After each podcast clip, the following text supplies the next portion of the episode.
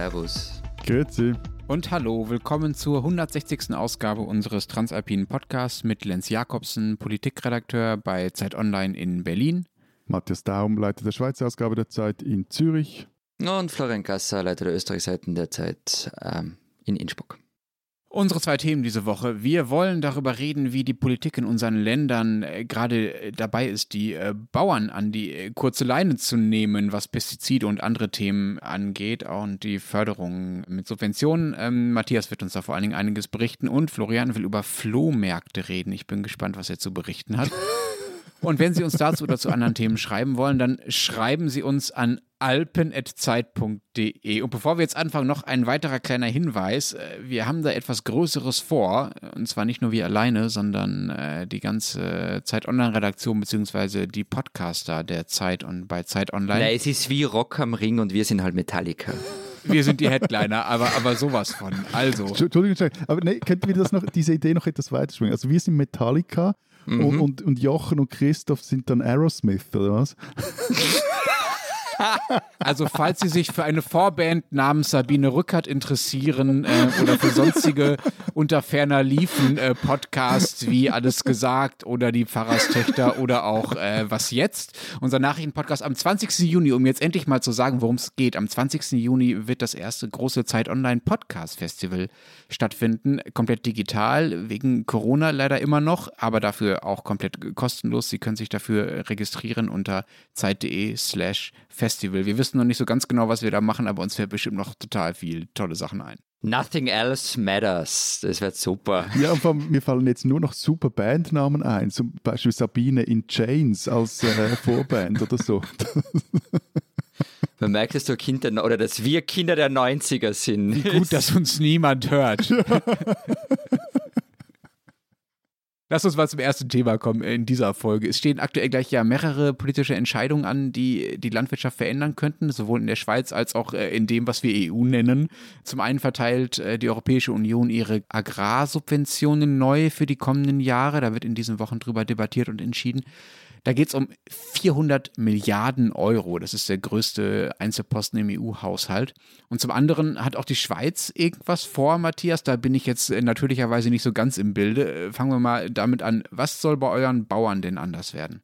Also bei uns stehen am 13. Juni zwei Initiativen zur Abstimmung, die beide wir müssen eigentlich ein ähnliches Ziel verfolgen, nämlich in der Schweizer Landwirtschaft sollen weniger Pestizide eingesetzt werden. Und das ist zum einen mal die sogenannte Trinkwasserinitiative. Die fordert, dass nur noch jene Bauern Direktzahlung vom Bund für ihre Leistungen erhalten, die keine synthetischen Pestizide mehr einsetzen. Und zum anderen ist das die sogenannte Pestizidinitiative die hat einen etwas komplizierteren Namen, aber wird eigentlich so genannt. Auf jeden Fall, die will solche Pflanzenschutzmittel gleich ganz verbieten und auch den Import von Produkten, die im Ausland mit Pestiziden produziert, mit Hilfe von Pestiziden produziert wurden.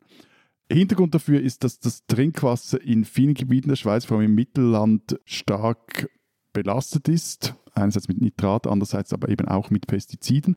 Und dass auch teilweise schon Trinkwasserfassungen vom Netz ge genommen werden mussten. Und zum anderen steht es um die Biodiversität gerade in den intensiv landwirtschaftlich genutzten Regionen des Landes sehr schlecht. Lass uns mal mit der radikaleren Initiative, mit der härteren Initiative anfangen, die die Pestizide gleich komplett verbieten will. Wenn ich das richtig verstehe, will diese Initiative ja nicht nur das harte Zeugs verbieten, also so Glyphosat und so Krams, über das wir später noch reden, sondern generell alles, was in den Böden nicht sowieso äh, schon vorkommt. Also quasi eine komplett chemiefreie Landwirtschaft. Das klingt echt radikal. Ist das so radikal, wie es für mich als Laien klingt? Wenn du jetzt noch einmal, jetzt hast du dreimal radikal gesagt, langsam habe ich das Gefühl, du seist von der Agrar- und Bauernlobby in der Schweiz bezahlt, weil genau das ist das Wording von denen. Radikale. Ich würde immerhin gut zahlen. Na gut, also chemiefreie Landwirtschaft, ich glaube, das ist ein Ding der Unmöglichkeit, weil äh, alles auch Biodemeter etc. am Schluss mit Chemie zu tun hat. Aber was sie wollen, ist ja den Einsatz von synthetisch-chemikalisch hergestellten Pestiziden verbieten. Und das eben, wie gesagt, auch äh, für die äh, Tomaten aus Kalabrien oder die Peperoni äh, aus Almeria. Aber alles andere Zeugs, das zum Beispiel, also ich meine, auch Biobauern brauchen ja äh, Spritzmittel, vor allem viel auch Kupfer, gerade auch im Weinbau, das wäre weiter auch erlaubt. Um mal meine Rolle als Agrar, als Schweizer Agrarlobbyist hier weiter fortzuführen. Ich finde das aber trotzdem ganz schön krass, ja. Vor allen Dingen, weil es ja nicht nur für uns arme Schweizer Bauern äh, gelten würde, sondern auch für äh, Hobbygärtner, die das Zeugs auch nicht mehr benutzen dürften. Oder beispielsweise auch die, die Schweizer Bahn, die mit äh, solchen Pestiziden ja ihre Schienen einigermaßen unkrautfrei hält. Also lieber Lenz Markus Ritter Jakobsen, die äh, Was? Der Markus Ritter ist der oberste Schweizer äh, Bauernlobbyist. Ah. Und wenn er sich so aufspielt, dann äh, kriegt er den Nom de guerre. Auf jeden Fall, ähm, ja, ich meine, aber sorry, die Hobbygärten, die sollen gefälligst irgendwas anderes suchen nicht, also die müssen jetzt wirklich nicht rumgiften und auch nicht, das ist auch so ein absurdes Beispiel, irgendwie der Platzwart eines Fußballstadions, auch der soll sich halt was anderes einfallen lassen, damit das Grün weiterhin so schön grünt oder sonst halt in Plastik reinlegen. Aber ja, also zurzeit äh, am meisten drehen vor allem halt auch die Bauern im, im roten Bereich bei uns und, und die Stimmung ist derart aufgeheizt, dass äh, eine grüne Ständerätin, die für die beiden Initiativen ähm, wirbt, die musste unter Polizeischutz gestellt werden, weil sie Morddrohungen erhielt. Und Franziska Herren, das ist die Urheberin der Trinkwasserinitiative, die wagt sich gar nicht mehr auf öffentliche Podien, weil sie wirklich um ihr Leben fürchten muss. Auch sie erhielt Morddrohungen und das ist ein, wie ich finde, Riesenskandal und eine doch sehr stark auch von der Bauern- und Agrarlobby provozierte Eskalation. Ich meine, wir müssen uns einfach vor Augen halten, die Bauern gehören eben, wie jetzt wie du vorher von der EU erzählt hast, aber auch in der Schweiz nach wie vor zu den größten Subventionsempfängern. Und mit ihnen profitiert eine ganze vor- und nachgelagerte Agrarindustrie von diesen Steuermilliarden. Und ich meine, das ist alles Steuergeld, also auch unser Geld. Und es ist ja nicht als richtig und recht, wenn jetzt halt eben diese Steuerzahler, zumindest jene, die auch gleichzeitig stimmberechtigt sind, halt auch darüber entscheiden möchten, was jetzt mit dieser Kohle passiert. Und dass jetzt da mehrere hunderttausend Leute, vielleicht jetzt sehen, wie es dann rauskommt, werden wir sehen, aber dagegen stellen, dass da mit Staatsmilliarden halt auch äh, ein gewisses Maß an Umweltzerstörung finanziert wird. Und man muss halt auch mal mit, kurz mit ein paar Landschafts- oder Landwirtschafts-, nicht Landschafts-, Landwirtschaftsmythen in der Schweiz aufräumen in diesem Zusammenhang. Also die Schweizer Bauern, die halten pro Hektar Landwirtschaftsfläche fast doppelt so viele Tiere wie die Bauern in Österreich und die Hälfte mehr, also 50 Prozent mehr als die Bauern in Deutschland pro Hektar. Aber warum eigentlich? Ja, eben weil sie dafür auch bezahlt werden, weil es halt ein kleines Land ist, sehr eine, eine halt auch eine auf sehr äh, Milch- und Viehwirtschaft ausgerichtete Landwirtschaft, hat auch mit der Topografie zu tun, auch mit der, der, der Historie zu tun.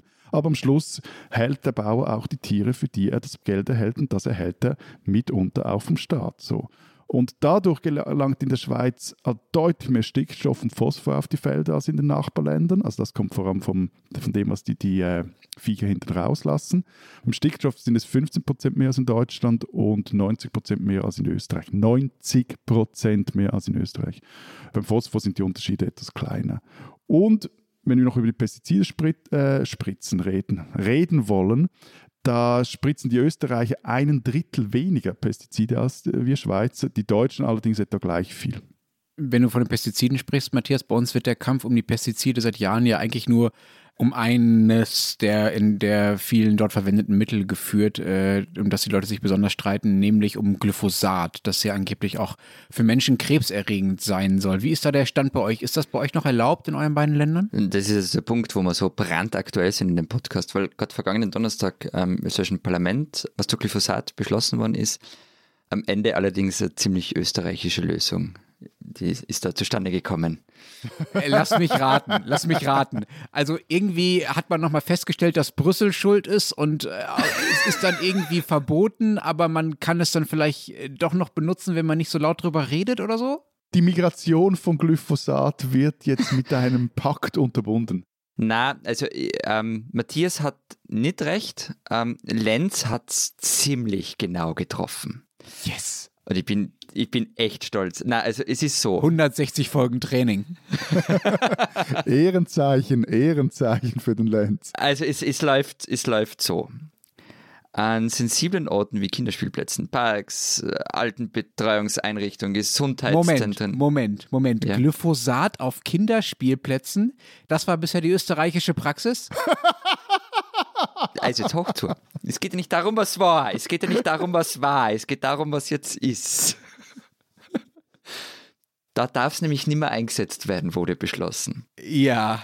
Auch im, im Garten um dein Häusl oder im Schrebergarten darfst du das nicht mehr verwenden. In der Landwirtschaft bleibt es aber weiter erlaubt.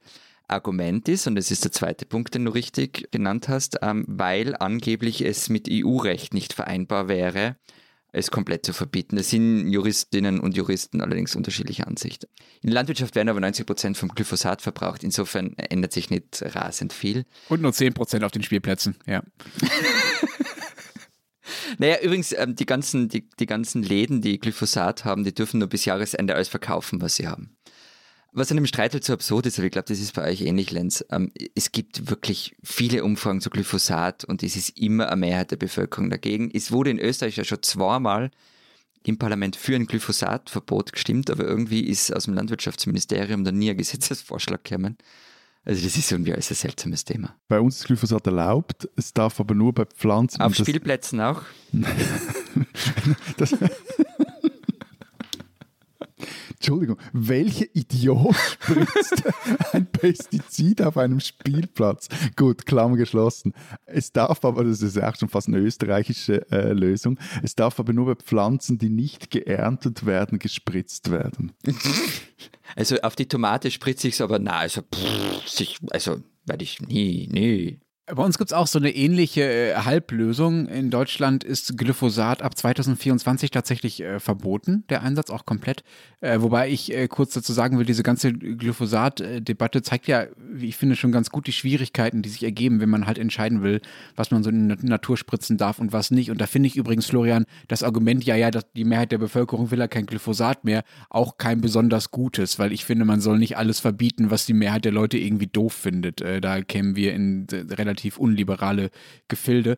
Aber es ist ja auch nicht so eindeutig festgestellt, dass Glyphosat, dass Glyphosat tatsächlich krebserregend ist. Also es gibt ein paar Studien, die darauf hindeuten, dass die Leute, die mit Glyphosat viel zu tun hatten, etwas häufiger an Krebs erkranken als, sagen wir mal, die Restbevölkerung. Aber das kann auch an ganz vielen anderen Dingen liegen, die nicht mit untersucht wurden in diesen Studien. Übrigens auch an anderen Pestiziden denen diese Leute mit Sicherheit auch zu tun hatten. Bis heute ist medizinisch jedenfalls auch nicht ganz klar nachweisbar, wie genau das Glyphosat, also rein medizinisch, rein chemisch quasi, äh, denn den Krebs äh, erregt. Und äh, deswegen geht es halt eher darum, äh, dass man politisch entscheiden muss, spritzen wir halt Zeugs, von dem wir hundertprozentig ausschließen können, dass es irgendwie schädlich ist, oder spritzen wir das Zeug so lange, bis wir hundertprozentig nachweisen können, dass es schädlich ist?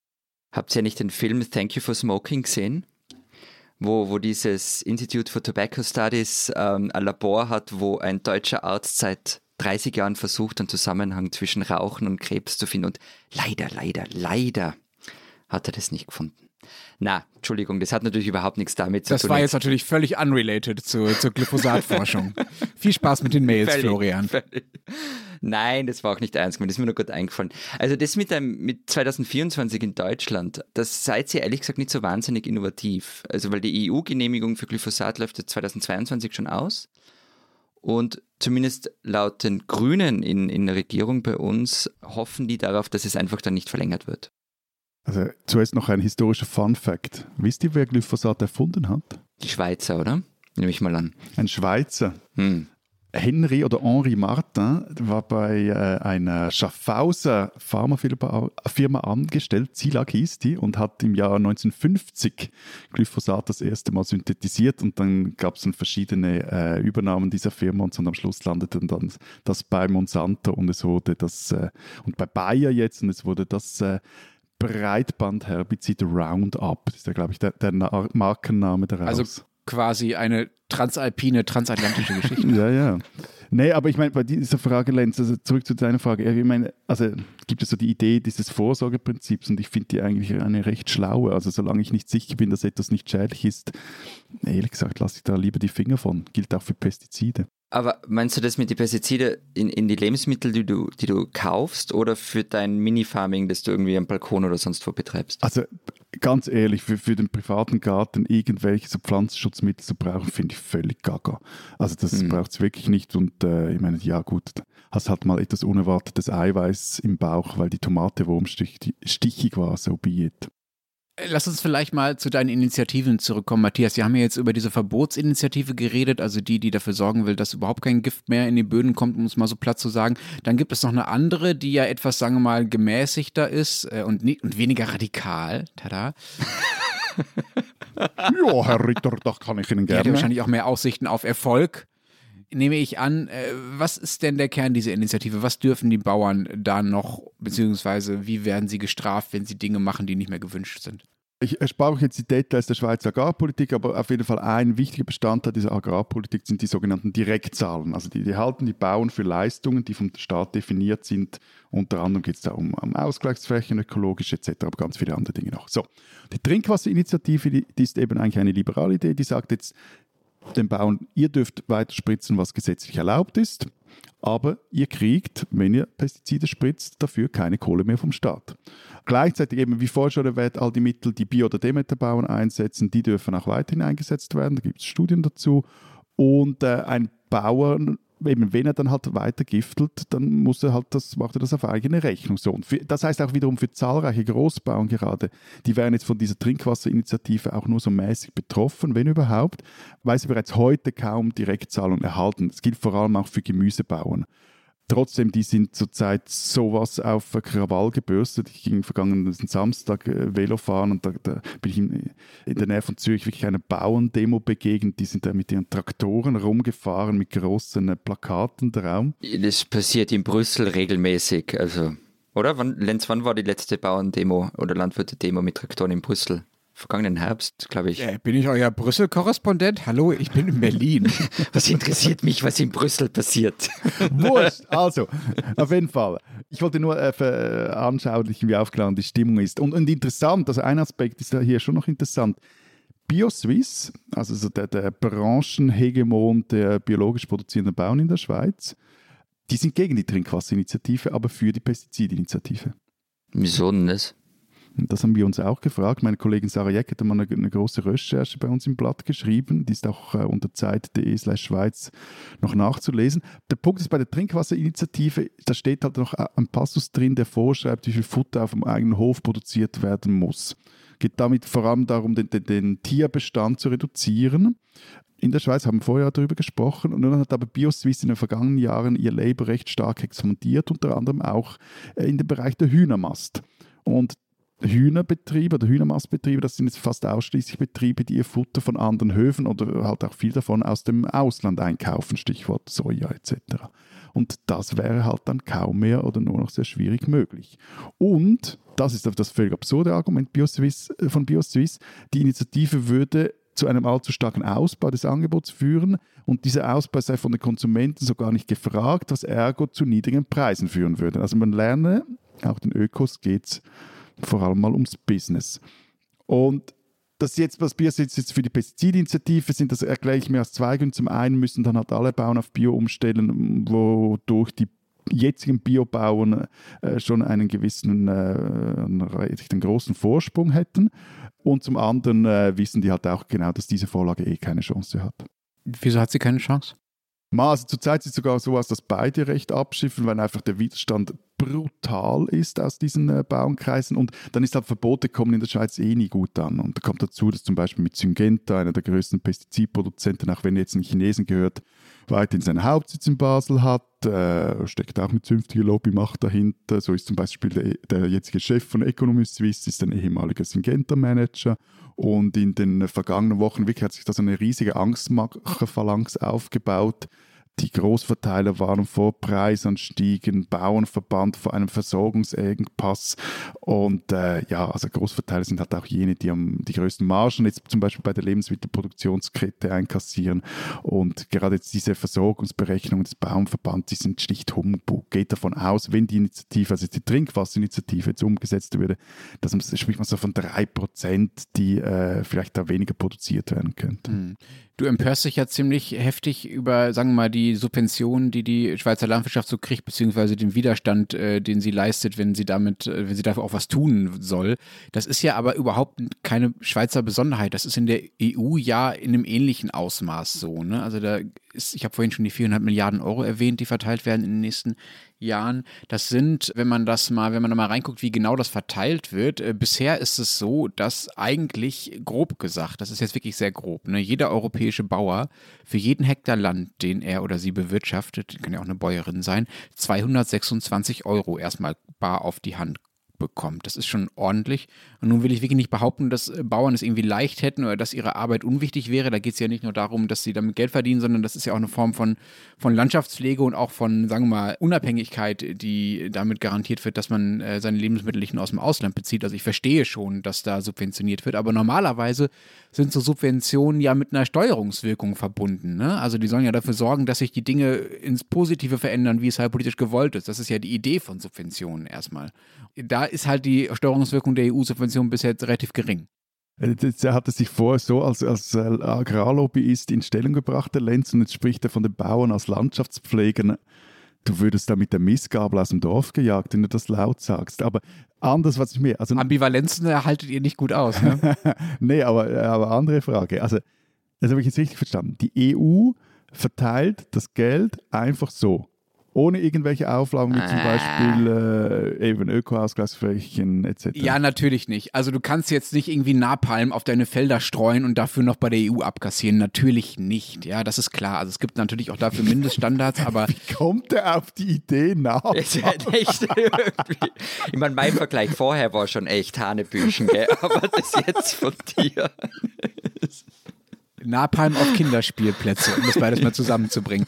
Nein, im Ernst. Also, ich meine eher den Film, aber okay. Natürlich gibt es Standards dafür, aber äh, sagen wir mal so, das ist wirklich nicht mit großen Transformationsanstrengungen verbunden. Diese sogenannte erste Säule der EU-Agrarpolitik. Es gibt dann eine zweite Säule, bei der explizit Biolandwirtschaft äh, gefördert wird, aber das kommt halt sozusagen obendrauf. Das meiste wird schon mit dieser 226 Euro Gießkanne, von der ich gerade gesprochen habe, erstmal über alle verteilt. Ne? Das liegt halt auch daran, dass äh, die Agrarriesen, du hast ja von der Schweizer Lobby da schon gesprochen, äh, Matthias, also von der Macht der Schweizer Bauern, das ist in Brüssel ja nicht anders. Also die Agrarriesen kassieren ja besonders ab, gerade bei diesen Gießkannensubventionen und die haben einen unglaublichen Einfluss äh, in Brüssel. Es geht so weit, dass einige der Bauernlobbyisten gleichzeitig einfach EU-Abgeordnete sind. Also die sind Funktionäre bei Bauernverbänden und sitzen halt im EU-Parlament. Das ist natürlich einigermaßen äh, praktisch. Wobei, äh, was ich interessant finde, Florian. Willkommen in der Schweiz. Ist jetzt aber bei uns auch nicht anders. Alles gut. Wobei es in Österreich ja, äh, obwohl die EU da sagen wir mal nicht besonders viel tut, trotzdem zu einer massiven Ausweitung der Biolandwirtschaft gekommen ist, zumindest äh, nach eurem EU-Beitritt. Ein Viertel der landwirtschaftlichen Fläche ist bei euch mittlerweile Bio und bei uns in Deutschland im Vergleich sind es nur äh, 10 Prozent. Was habt ihr da äh, richtig gemacht? Es gibt verschiedene Erklärungen dafür, warum es in Österreich so viel Bio gibt. Das eine ist, dass du, es gibt ja zusätzlich zu den EU-Förderungen, das hat Lenzi dazu gesagt, ja auch noch staatliche Förderungen. Und du holst als Biobetrieb mehr raus. Ähm, also es gibt das österreichische Programm zur Förderung einer umweltgerechten, extensiven und den natürlichen Lebensraum schützenden Landwirtschaft, kurz ÖPOL. Und die ist zwar nicht auf Biobetriebe zugeschnitten, aber wenn du Biobetrieb bist, dann erfüllst du halt am ersten die Umweltbedingungen. Ähm, andere Erklärung ist oder zusätzliche Erklärung ist, und das ist dann wirklich vielleicht sogar überraschend, dass ähm, der EU-Beitritt in Mitte der 90er viele dazu mehr oder weniger gezwungen hat. Weil die Landwirte in Österreich waren ja nicht nur glücklich über den Beitritt. Ausländische Konkurrenz, große Betriebe, die alles billiger produzieren und so weiter.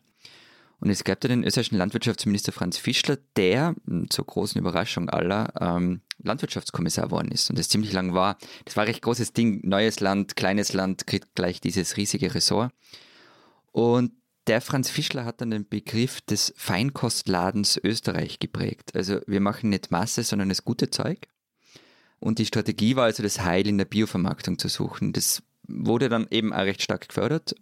Zahl der Biobetriebe ging rauf. Ähm, allerdings muss man einschränkend sagen, es war halt ein bisschen zu früh.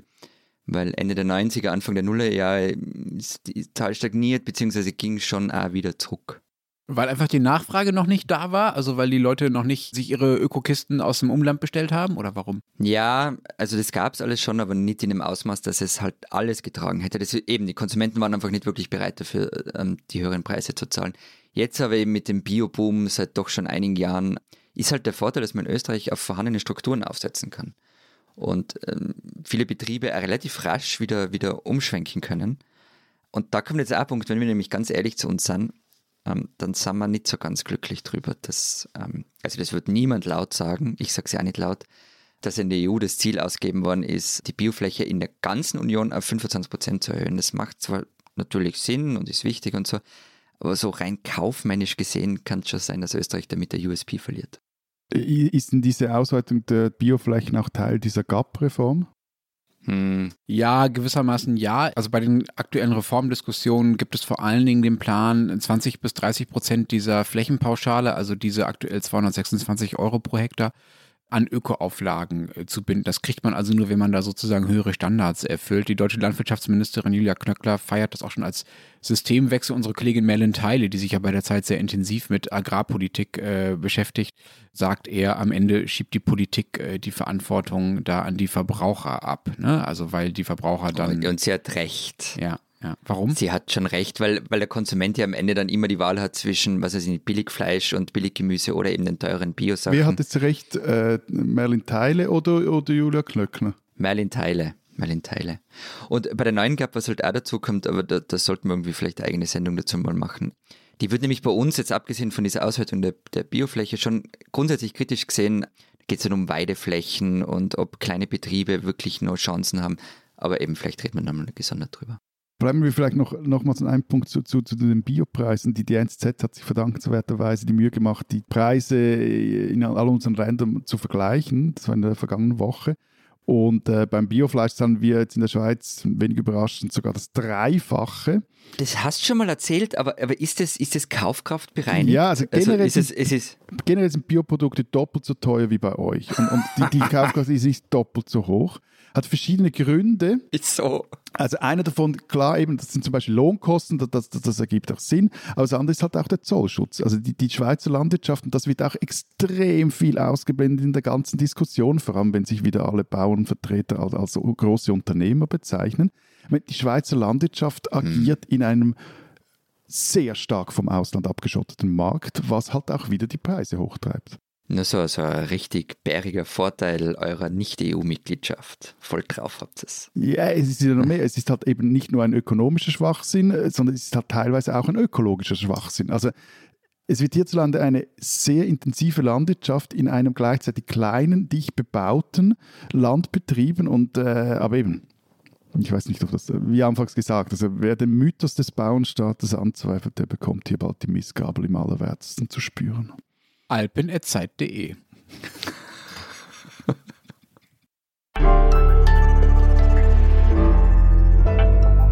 Diesen Schweizer sollten Sie kennen. Es geht gleich weiter mit Bio und mit Landwirtschaft, weil Urs Nickli, der gilt in der Schweiz zumindest als Biopapst. 30 Jahre lang hat er das Forschungsinstitut für biologischen Landbau, kurz FIBEL, im Fricktal geleitet und machte aus einer Graswurzelbude eine doch weltweit renommierte Institution. Nickli hat in Deutschland grüne Politiker beraten, hat mit Prince Charles in dessen Biogarten in Highgrove geplaudert. Ich weiß nicht, ob sie auch noch irgendwie Unkraut gejätet haben oder darf man überhaupt noch Unkraut sagen? Weiß nicht. Auf jeden Fall, er sitzt auch im wissenschaftlichen Beirat des UN-Welternährungsgipfels etc. pp. Kurzum, hat sein Leben dem Biolandbau gewidmet und jetzt, kurz nach seiner Pensionierung, die man ihm nahegelegt hat, hat Nikli in Österreich eine neue Mission übernommen. Er will dem Land helfen, Nummer eins, wie vorher von Florian erwähnt, zu bleiben in Sachen Bio, zumindest in Europa. Und dabei will Nikli selber halt auch irgendwie die Nummer eins bleiben. Unser Kollege Christian Bartlaut hat Nikli für uns in Wien getroffen und für die aktuelle Alpenporträtseite der Zeit Österreich und Zeit Schweiz porträtiert. In Wien nämlich, dort baut Nikli jetzt ein österreichisches Fibel auf und mischt damit auch äh, die Bioszene im Nachbarland auf. Denn im Gegensatz zu vielen Alternativen, eher so Bioromantikern, hat Nikli vor fünf Jahren was, glaube ich, den Tabubruch gewagt. In einem Interview, ausgerechnet in der Taz, sagte er, CRISPR-Cas, also äh, das ist so diese Genscheren-Technik, mit der sich die DNA einer Pflanze, eines Tiers oder auch halt eines Menschen gezielt schneiden und umwandeln lässt. Also diese Technik habe großes Potenzial. Heute bezeichnet Nikli das Interview als Dummheit. Er hätte damals als Wissenschaftler und nicht als Teil der Biobewegung sprechen müssen. Aber inhaltlich hat er seine Position bis heute nicht revidiert. Im Gegenteil. Er sagt zwar immer noch, Bio ist besser als konventionelle Landwirtschaft, aber Bio allein werde keine 10 Milliarden Menschen auf der Welt ernähren können. Die Lösung, so Nikli, liege in einer Art Kombination.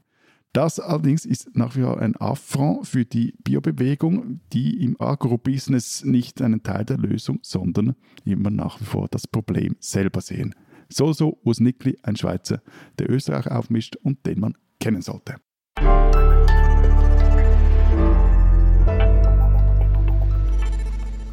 Unser zweites Thema diese Woche. Florian, du möchtest über Flohmärkte berichten. Na, äh, na, also ich muss gestehen, ich habe gar nicht so viel zu sagen. Wie nein? na. Hast du irgendwie den Keller ausgeräumt oder, oder irgendwie musstest du den Estrich zwangs evakuieren? Und, äh, Na, ich finde Flohmarkt halt ganz nett, aber mehr jetzt ehrlich gesagt gar nicht. Na schön. Ja. So viel zum Thema. Wie, wie findet ihr die Themen Ja. eures Podcasts? Erzählt mal davon. Oh, ne? Na, Matthias, es gibt zwei Möglichkeiten. Entweder in der Schweiz ist irgendeine Initiative am Laufen, die du uns dann reindrückst, oder Lenz oder ich haben Interesse an irgendwas. Das war gar nicht, als, das war als, als, nicht mal als Kritik, aber Feststellung für uns dreien gedacht. Ich, Für einmal wollte ich euch gar nicht an den Karren fahren. Ja, ich ehrlicherweise müssen wir auch sagen, wie sind wir denn auch sonst auf, auf Themen wie Wurst oder Bier oder Wein gekommen? Aber Wir gut, hatten Hunger und Durst. zurück zu den Flohmärkten. Sind die denn bei euch eigentlich schon wieder erlaubt, Florian? Kann ja ganz schön eng werden auf so Flohmärkten. Ja, also ich war vergangene Woche auf also am Wochenende. Es war Maskenpflicht, aber ansonsten war es eigentlich recht nett. Ich bin da herumgegangen, es hat schon, also schon überall sind Schilder gestanden, Abstand halten und so weiter, aber ansonsten war alles da, alte Fahrräder, Spielsachen, so diese hässlichen Gemälde, Bilder, die man da kaufen kann und allerlei Tant. War ganz nett. Mhm, in Österreich kauft man also Gemälde auf dem Flohmarkt. Naja, Gemälde, nein, also Gemälde, großes Wort. Kennst du diese, diese hässlichen Bilder, die in so in Zimmern, in Pensionen hängen, so diese, diese Liga. Ja. Oder Sebastian Kurz Porträts handgemalt. Na, aber dem Land Tirol die Treue ähm, Aufnäher und Fahnen und so gab es auch, ja. Also fast die Liga. Gibt es da so ein typisch österreichisches, sagen wir, Flohmarkt-Sortiment? Was gibt's da so? Gibt's da die ganze Palette von Kinderklamotten über Bücher und halt so Nippes bis zu Möbeln und Fahrrädern oder gibt es einen bestimmten Schwerpunkt bei euch? Viele, viele Nazi-Devotionalien. Na, also habe ich ehrlich gesagt noch gar nicht gesehen. Wird aber, also heißt nicht, dass es die auf keinem Flohmarkt gibt, aber ich habe die eigentlich auch noch bei kaum gesehen. Es kommt so ein bisschen darauf an, wo du hingehst, oder? Also es gibt diese klassischen Wochenendflohmärkte auf Parkplätzen vor Einkaufszentren. Ähm, Die sind halt querbeet, eben von der Schleifmaschine bis zur Kinderpuppe kriegt man eigentlich alles, ähm, was sich nur irgendwie zu Geld machen lässt. Und du gehst da hin, weil du was kaufen möchtest? Also gehst du da gezielt hin oder allgemein oder Na. kaufst du gar nichts? Na, also meist geht er einfach durch. Das war übrigens früher anders. Also als, als Kind habe ich schon ab und an Spielzeug auf Flohmärkten gekauft und ähm, als Student habe ich äh, viel Bücher dort gekauft, weil man die halt dort so billig kriegt, wenn ich nirgendwo anders, wenn man sie antiquarisch kauft. Ich bin ja bei Flohmärkten, Lenz hat vorher das, das, das Stichwort gegeben, etwas ambivalent. Irgendwie, irgendwie finde ich es nett und lustig, Ist doch gut. aber irgendwie auch so, das, ja, zwischendurch fehlt mir dann auch so der Nerv dazu. Wobei ich gleichzeitig eben Dann kannst du wieder gehen. Ja, da kannst du wieder gehen, ja, total ja, super. Ja, ja, aber, aber auch, Ja. aber und gleich finde ich, äh, Occasionszeugs zu kaufen, finde ich eigentlich super. Also das äh, Wa- Was, was ist Occasionszeugs? ge- gebrauchtes Zeugs, also Occasionen, also gebrauchtes, also irgendwie mal Mhm. zum Spottpreis einen eigentlich äh, super teuren Kinderwagen gekauft, äh, mein Apple TV habe ich im Nachbar abgekauft äh, und zurzeit suche ich gerade eine alte Bernina Nähmaschine. Du hast dem Thema einfach nur zugestimmt, damit du das mit der Nähmaschine unterbringen kannst, falls jemand eine hat, oder? Nein, ich, ich, ich, ich, ich, ich, ich stimme immer wieder Themen zu, die du vorschlägst, so ist es nicht. Du hast gerade gesagt, Matthias, äh, dass dir dazu auch so ein bisschen der Nerv fehlt. Ich glaube, das hat auch was mit Lebensphasen zu tun, oder? Also, ich meine, wir sind jetzt alle so äh, Ende 30 und haben auch irgendwie, arbeiten recht viel und so Zeugs. Dank, Äh, danke, dass du uns jung machst. Nur du bist Ende 30, Lenz. äh, oh, ich wollte euch ein Kompliment machen, aber gut, wenn ihr es nicht haben wollt. Ihr seid auf der anderen Seite der 40, aber meinetwegen, ähm, jetzt habe ich es ausgesprochen. Als Student hat man auch einfach, oder auch als Jugendlicher oder als Kind, wie du beschrieben hast, Florian, hat man ja auch einfach mehr Zeit, um einfach mal irgendwo rumzuständern und äh, vielleicht was zu kaufen oder auch nicht. Ne? Also ich erinnere mich auch, äh, das gestehe ich jetzt mal an äh, äh, Flohmarkterfahrungen in Berlin, als ich da, als ich in Berlin zu Besuch war und noch nicht in Berlin gewohnt habe, wo ich auf dem Boxhagener Platz, das ist ein ganz bekannter Flohmarktort in Berlin gewesen, in Friedrichshain, da auf dieser Meile, die dann sehr, sehr touristisch wurde, ungefähr in den Jahren, das muss so 2003, 2004 2004 gewesen sein, auch an so einem Bücherstand irgendwie gegrabbelt, gegrabbelt habe. Und also meine Erfahrung mit Flohmärkten ist so ein bisschen, dass man sich da ja auch äh, Dinge kauft, äh, von denen man glaubt, dass man ihnen gewachsen ist. Ja, also es ist auch so ein guter Selbstbetrugsort. Also man kauft sich da mal so. so du, musst jetzt, du musst jetzt relativ genau erklären, was du da gekauft hast. Ja. ja, ich, also ich erzähle jetzt eine wirklich sehr peinliche Geschichte. Ich habe mir dort, kennt ihr Peter Weiß? Ja. Abschied von den Eltern, oder? Ist von dem. Deutscher Theaterautor und Schriftsteller, der hat ein äh, dreibändiges Riesenwerk geschrieben. Die Ästhetik des Widerstands. Unglaublich fast unlesbares, aber angeblich sehr, sehr tolles Buch, ähm, von dem ich gehört hatte äh, zu Anfang meiner Studentenzeit und dachte, ah, das gibt's da, das kaufe ich mir jetzt. Und dann habe ich mir Peter Weiß, die Ästhetik des Widerstands in so einer abgegrabbelten grauen Ausgabe aus den 70er Jahren wahrscheinlich oder 80er Jahren gekauft. Und als ich zu Hause war, habe ich gemerkt, verdammt, ich habe mir Band 1 und 3 gekauft, Band 2 gab es gar nicht. Also Band 2 hatte ich ausgelassen. Ähm, ich hatte also das unkomplette Werk gekauft und habe es zudem, ehrlich gesagt, bis heute noch nicht mal gelesen. Ich habe es, glaube ich, mittlerweile selbst weggeschmissen. Aber nur wegen dem. Du hast es nur ge nicht gelesen, weil Band 2 Ja, ja, genau, fehlt, natürlich. Sonst hättest du das gerade verschlungen. verschlungen. Also das Nein, aber das meine ich damit. Also man kauft dann, äh, man, auf Flohmärkten werden ja Dinge verkauft, die nicht mehr gebraucht werden, ja. Ja, aber als hättest du in einer Buchhandlung, in einer normalen Buchhandlung noch nie ein Buch, ein neues Buch gekauft und dann nicht gelesen. Also Lenz. Äh, da ist die Hürde aber ein bisschen höher. Ich finde, bei gebrauchten Gegenständen ist es schon eher so, dass man sagt, ach ja, kaufe ich mal und dann mal gucken, ob ich es wirklich gebrauchen kann. Das ist, hat, glaube ich, auch den Reiz von Flohmärkten, dass man da eher, sagen wir mal, ziellos shoppt, äh, weil man ja nicht weiß, was einen erwartet als anderswo. Aber äh, nach dieser langen Geschichte, ich frage auch deshalb so doof, was angeboten wird äh, bei euren Flohmärkten oder was ihr daran so interessant findet, weil ich den Eindruck habe, dass sich das in Deutschland in den letzten Jahren zumindest so ein bisschen ausdifferenziert hat. Ne? Es gibt darüber keine Statistiken, das ist wirklich nur mein Eindruck. Und der ist, dass so ein Teil der Flohmärkte so eine reine Profi-Veranstaltung geworden ist, wo dann halt auch die Preise gesalzen sind und es auch keine abgegrabbelten Bücher aus den 80er Jahren mehr gibt, zumindest wenn es irgendwie keine, keine Seltenheiten sind wo es dafür halt immer kleine Möbel, Lampen, sowas gibt, die halt immer zum genau neuesten Retro-Einrichtungstrend passen. Oder, und das ist dann halt das andere Extrem, dass es so eine Art ein Euroshop Flohmärkte unter freiem Himmel gibt, ne? Also wo man dann Verlängerungskabel kaufen kann oder äh, Batterien oder so äh, Plastikspielzeugs. Also wenn ich mich da entscheiden muss zwischen den beiden, dann bin ich ein Euro-Shop unter freiem Himmel Anhänger. Aber es gibt beides, zumindest bei uns. Also, äh, wobei diese Hipstermärkte, von denen du geredet hast, tragen halt meistens irgendwie einen Zusatz wie antiquarisch oder so irgendwie was. Vintage, Vintage, ah, Vintage. Genau, der Vintage-Markt irgendwo. Und die Ramsch-Geschichte, die gibt es aber wirklich überall. Und wie gesagt, ich habe da auch schon zugeschlagen. Also Ladegeräte für ältere Laptops oder für alte Handys. Super. In meinen Augen alles sinnvolle Veranstaltungen. Aber Florian, ähm, das Thema kommt ja von hm. dir. Es gibt doch bestimmt noch irgendetwas Historisches, das du uns über die Flohmärkte erzählen willst, oder? Also ehrlich gesagt, ihr wisst ja, äh, das hast du glaube ich gar noch nicht gesehen, aber Lenz, aber Florian hat ja diversen Branchenmagazinen in Österreich jetzt in Interviews gegeben, weil er da jetzt seit äh, ab 1. Juli dann neuer Chefchef -Chef ist und sogar wird, jetzt wird sogar schon in einem Branchenmagazin davor gewarnt, dass die Österreichseiten vor mittelalterhistorischen Geschichten jetzt dann überquellen werden. Also, los. Du hast zwei Minuten Zeit, äh, Florian. Flohmärkte um Mittelalter. Wie geht es zusammen? Überhaupt kein Problem. Überhaupt kein Problem. Überhaupt kein Problem. Also, wenn wir jetzt mal, wir müssen allerdings äh, der Annahme zustimmen, dass Trödelmärkte die Vorläufer von Flohmärkten sind. Ähm, und wenn wir das tun, dann landen wir im Jahr 1404. Da wird nämlich der Handel mit Trödel das erste Mal erwähnt. Die Käufler waren dann zum Beispiel in Kirchen oder Cafés oder in Wien am Hof, also am Hof den Platz. 1614, jetzt sind wir schon immer im Mittelalter leider, kam es dann ähm, in, in, in, Wien im Reich zu einer festgelegten Ordnung der bürgerlichen Tandler und neun Jahre später hat Kaiser Ferdinand II. die Trödlergesellschaft zur wohlerbahren Zunft der bürgerlichen Tandler erhoben. Das Wissen habe ich übrigens aus einer Diplomarbeit aus dem Jahr 2019 gefladert, die man im Netz findet.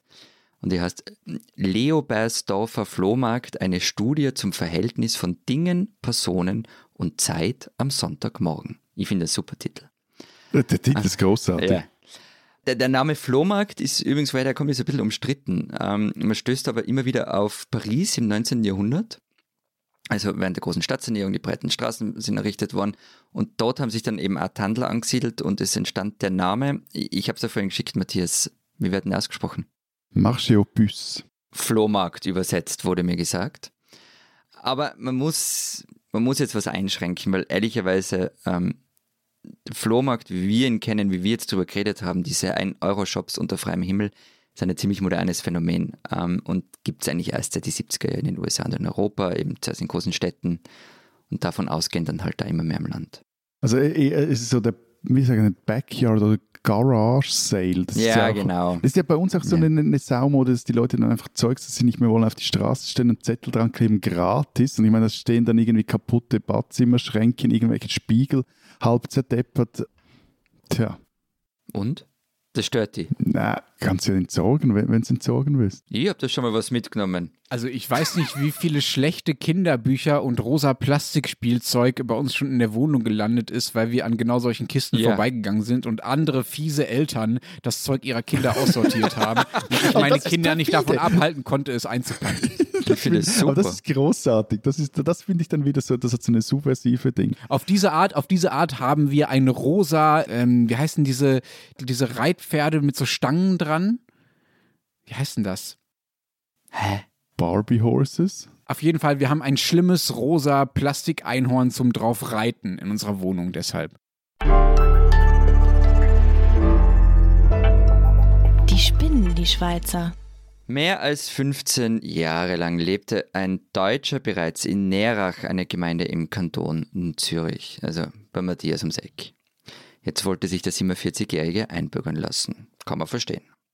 Weil Deutsch seine Muttersprache ist, muss er keinen Sprachtest ablegen. Allerdings wurde als ein Nachweis von Grundkenntnissen der geografischen, historischen, politischen und gesellschaftlichen Verhältnisse in der Schweiz, im Kanton und in der Gemeinde verlangt. Hätte eigentlich nur ein bisschen Podcast hören müssen. Eine entsprechende Prüfung bestand er, weil er wahrscheinlich Podcast gehört hat. Und auch bei seiner Anhörung von dem Gemeinderat von Nerach hinterließ er einen guten Eindruck. Es zeige sich, dass er sich in Nerach zu Hause fühlt und dass nichts gegen die Eignung als Bürger spricht. Aber der Gemeinderat hat die Rechnung ohne die Nachbarn des Deutschen gemacht. An der Gemeindeversammlung beklagten sie sich, dass der Deutsche mehr als mehr als einmal Bälle, die sich in seinen Garten verirrt hatten, angeblich nicht mehr finden konnte. Eine andere Nachbarin beklagte sich, er habe gegen ihre auf der Straße spielenden Kinder gewettert.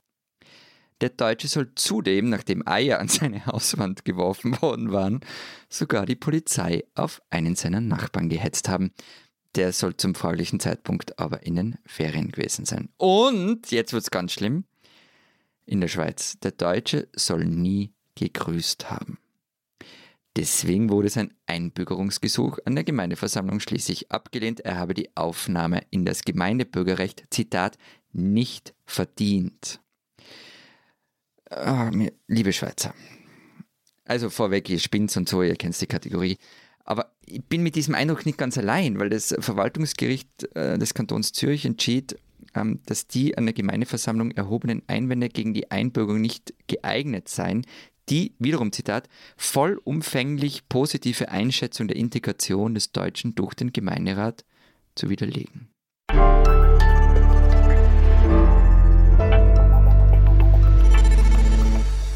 Das war's diese Woche bei unserem Transalpinen Podcast. Wenn Sie wissen wollen, was in Österreich und der Schweiz sonst noch los ist, Zeit Schweiz, Zeit Österreich lesen oder abonnieren direkt unter zeit.de slash Alpenabo. Was steht drin?